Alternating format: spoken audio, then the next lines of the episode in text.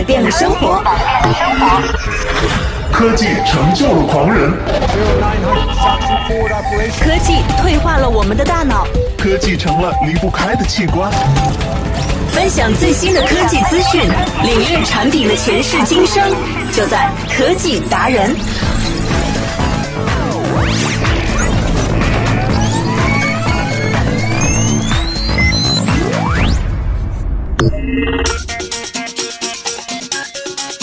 Hello，欢迎收听我们这一期的科技达人，又是新的一天了。那在今天的节目当中呢，我们来分享什么样的一些最新的科技资讯呢？每天在这里和大家会分享一些与生活息息相关的科技应用，那今天呢也不会例外了。我们首先呢来预告一下今天的节目内容吧。那么除了在第一个板块和大家来深入解读以外呢，今天还有两个。和我们生活息息相关的新的科技智能的一些产品要和大家来介绍，这些产品非常的酷哦。也许你在不久的将来，然后呢就期望你的这个漂亮的房子当中会有它了。那首先呢，今天也会和大家来介绍一下智能玻璃。嗯，可能很多的人呢，这个都离不开这个有一扇特别明媚的窗户哈，因为每天要采光。所以呢，其实我们的玻璃你知道吗？是有多种多样的。除了有这个防紫外线的玻璃，还有隔热的玻璃、防爆玻璃以及这种隔声的玻璃之外呢，又最新研制出来了智能玻璃。那么今天在我们的第二板块当中，科技和生活当中呢，就会和大家来分享这种智能玻璃，看看它是不是对我们的生活呢有更美好的影响。另外呢，也会和大家介绍一款经典的游戏了。那么，希望你们不要走开。首先，不要忘记来关注我们的节目啊！关注的方式呢也简单的，那可以在我们的新浪微博来搜索“完美娱乐在线”，或者呢通过微信的公共账号来搜索“完美娱乐在线”都可以的。那么，和我个人来进行线下互动啊，欢迎来到新浪微博搜索 DJ Sasa。今天的第一个板块当中呢，依然会和大家来讨论一下一个深度的影响。那么今天和大家要讨论的深度的内容呢是什么？可能呢，如果你是一个喜爱玩游戏的人的话呢，你一定是会经常上一些这个直播平台来看游戏赛事的直播，或者是平时一些主播啊自己在家里这个直播游戏的这样的一些画面吧。所以呢，现在有很多的平台都在做着这种分享游戏直播的一些这样的业务，包括大家非常熟悉的这个最早的 YY，还有现在的斗鱼啊，还有一些后起之秀哈，据说什么火猫啊、战旗啊等等，也都加入到了这样的直播的平台当中来。而且呢，其实在线人数是非常可观的。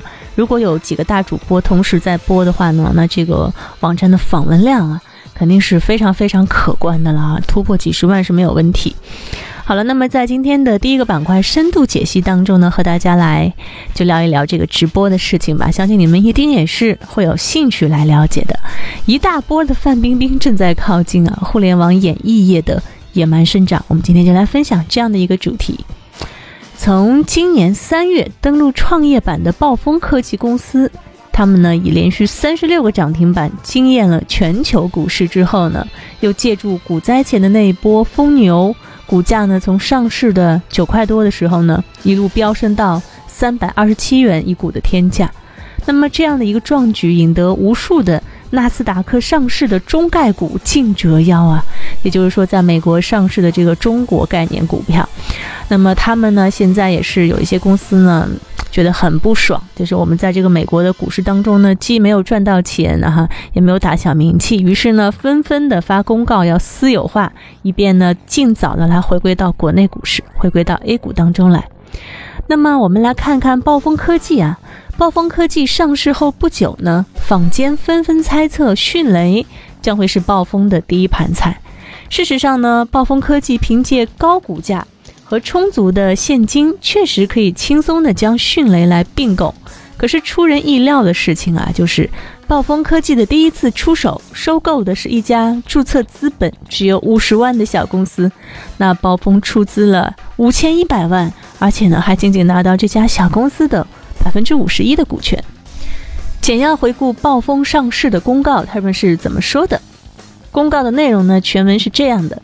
二零一五年七月十三号，宣布投资首饰科技，战略性的进入到互联网演艺平台业务的领域，以完善公司 DT 大娱乐的内容布局。那么，深圳首饰科技具有的是国内互联网演艺行业一流的运营团队、线下主播发展团队以及呢技术研发团队，并且呢已经开发了行业领先的互联网演艺平台软件产品，成立了多家的线下主播工作室，现在呢已经拥有数十名的主播团队了。那么，一家仅仅只有几十名主播的互联网演艺平台，估值已经达到了将近一个亿。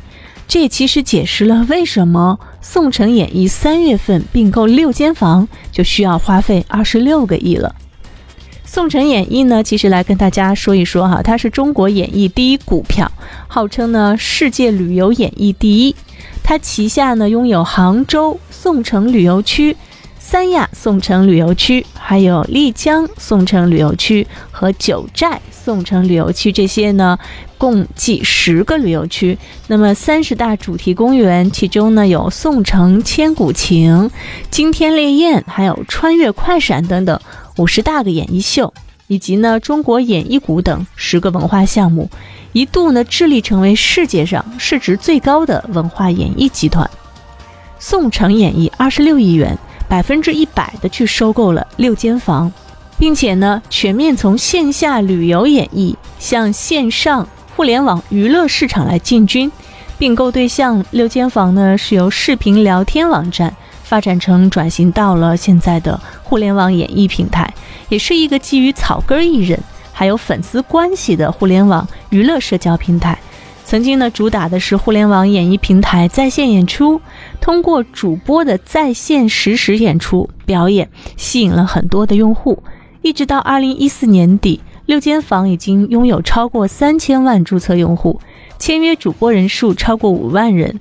那么其中还有星探人数呢，达到了四千人。移动客户端有数十万的月活跃用户。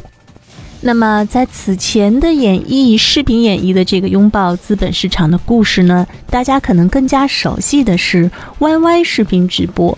欢聚时代二零一三登陆纳斯达克上市的时候呢，高峰市值是六亿美元，那么峰值的季度利润呢是六千万美元。九幺五八视频演绎的母公司天歌互动呢，于二零一四年七月份就实现了香港主板上市。还有一个低调的大玩家，其实呢，近期也进入了互联网演艺市场。百度的国际业务部门有一个几百人的团队呢，正在模仿六间房的研发和运营模式。不过呢，这一次他们不是去 Google 与国门之外了，而是要把这一个模式本地化输出以后呢，推到这个宅男成堆的日本，还有文化类似、人口众多的印度尼西亚。百度相信呢，这可能是他们为数不多的会海外成功的项目。那么，互联网演绎社交网络呢，为网络主播还有用户们都提供了一个开放的互动多媒体社交平台。通过社交关系中产生的道具还有增值服务，来使双方呢都是取得一些收益啊。主播和他们的家族，也就是经纪公司，就可以获得可观的收入。而演绎互动积极性非常高，那么平台呢，通过交易也能获得分成利润。受益于移动互联网发展，还有这种在家宅着的这种宅文化的兴起呢，一大波想成为范冰冰的普通艺人或者是小模特，就利用一大群的社交网络上面的宅男还有屌丝的猎奇心理，为他们提供不同于现实生活的交友互动和娱乐。众多的高仿版的范冰冰和 Angelababy，虽然不能够像正牌那样在舞台上面那么的耀眼和夺目，但呢，却已然是在一个小的圈子当中收获着来自于媚俗大众的掌声和笑声了。我们知道，这些艺人其实并非什么智力过人之辈，他们只是利用现代传播技术的便捷，迎合乌合之众的趣味而已。满足群盲之族的审美而已。可是呢，你也不得不去承认吧，这就是一个前景非常可观的市场。技术在改变我们生活的同时呢，也在全景式的展现出多年来大众的审美格调了。所以呢，其实这些长得挺漂亮的一些模特们、小姑娘们，或者是一直都有明星梦想的年轻的人们，都可以利用这样一个草根的平台，更加便捷的来实现自己的明星梦。那是不是这样呢？其实呢，目前从我们国家当中，或者从互联网平台当中踊跃而出现的网络红人，他们的数量还有他们的这种号召力，就可见一斑了。所以呢，这也会是未来发展的一个大方向。那么有更多的成名的渠道，会让更多的年轻人去展示自己。但是呢，我还是希望能够理智的去选择你要做的事情，因为呢，所有的事情都是有好的一面，也有不好的一面，对不对？所以呢，每个人要根据自己的这个爱好、兴趣和特长来选择，不要一味的把这样的一种主播平台当成你可以去成名、可以去像真正的这个明星一样耀眼夺目那样的渠道一样。毕竟明星还只是少数，大部分的呢可能就是普通人了。好了，我们稍微的来休息一下，跟大家分享的主播平台的这种故事，还有他们的资本运营的市场，不知道你是不是感兴趣呢？好了，我们来休息一下，接下来呢和大家分享在节目一开始预告过的啊智能玻璃，智能的玻璃怎么来影响我们的生活呢？马上待会儿来为你揭晓。You look so beautiful today. When you're sitting there, it's hard for me to look away. And so I try to find the words that I could say. I know distance doesn't matter, but you feel so far away, and I. But every time I leave, my heart turns gray, and I, I wanna come back home to see your face, and cause I just can't take it. Another day without you with me, it's like a blade that cuts right through me. But I can wait, I can wait forever.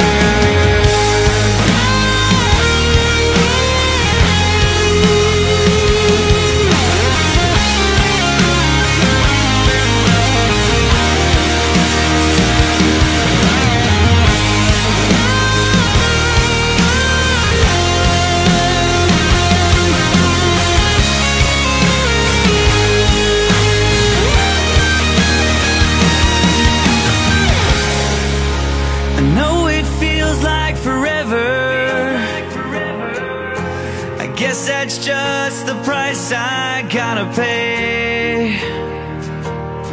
But when I come back home to feel your touch makes it better.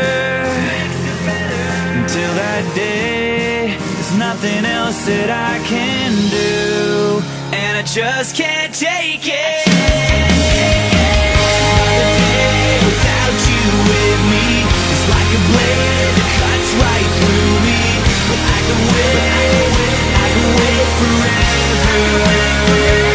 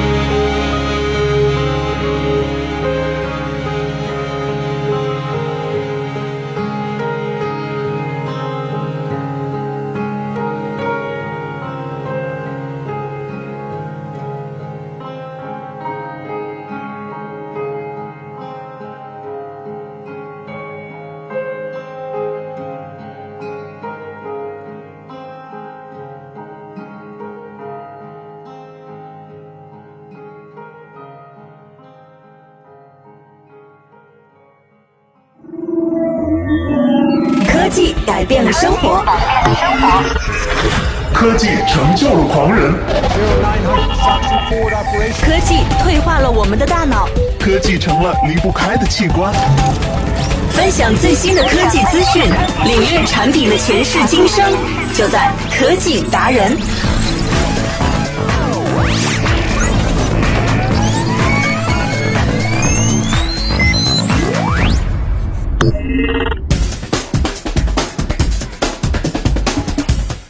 欢迎回来，这里是正在播出的科技达人。接下来呢，和大家来分享这样的一个新科技在生活领域当中的应用，可以说呢是在建筑领域当中的应用。我相信呢，它一定会引领又一大波的这种高端住宅的需求。它就是智能玻璃。智能玻璃呢有黑暗模式啊，所以呢它跟拉窗帘的效果一样。更棒的呢是它是完全智能化的，所以呢。在未来会不会有更多高档的住宅当中来应用到这样的新型的玻璃呢？智能玻璃呢，虽然是已经发明有很长一段时间了，但是呢，他们的这个相关产品还是非常昂贵的。目前呢，基本上只被用在一些超级超级昂贵的汽车当中啊，汽车的这个玻璃是智能的。那此外呢，大多数的智能玻璃虽然能够阻隔紫外线。但是呢，产生热量的近红外线还是可以穿透到这种玻璃里面来。不过呢，在最近啊，就有研究者发明了能够同时阻挡紫外线还有呢近红外线的智能玻璃技术了。据介绍呢，德克萨斯大学奥斯汀分校的教授和他的团队呢，研发出来了一种电子变色材料。能够阻挡将近百分之九十的近红外线和百分之八十的太阳可见光。它拥有两种工作模式，其中呢，黑暗模式可以同时阻挡两种光线，那就相当于拉上窗帘了，红外线啊，百分之八十的可见光都被遮挡在外面了。那它这个遮光率是非常高的。那如果一般我们拉这种厚窗帘，只要厚窗帘它的遮光率已经是比那种普通窗帘要好一些了，但是呢，基本上也最多只能达到百分之七十左右。那还有一种模式呢，叫做凉爽模式。凉爽模式呢，则只会阻挡近红外线。两种模式的过渡呢，需要两分钟的时间。当然，如果你只是想要一扇正常的窗户呢，也能命令它。不对任何光线来进行阻隔，那我们享受到呢是完全和这个户外的光线一模一样的。那这样的一个研究团队表示呢，他们还有一个尚处于概念验证阶段的温暖模式。